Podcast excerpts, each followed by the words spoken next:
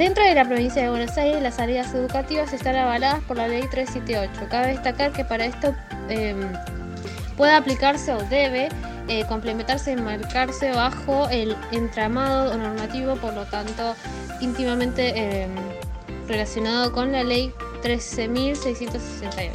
El estatuto docente y especialmente el decreto eh, 2299-11, el reglamento de las instituciones educativas.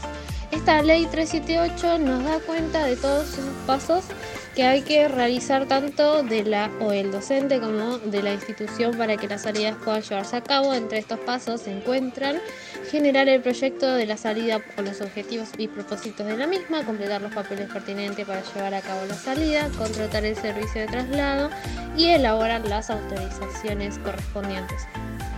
A partir de establecimientos quisimos eh, saber la opinión de los alumnos de primaria que hayan tenido salidas recreativas. ¿Qué les pareció? ¿A dónde fueron? Y si tenían conexión con otras áreas. Y alumnos que no hayan tenido, si les gustaría tener, qué lugar les gustaría conocer.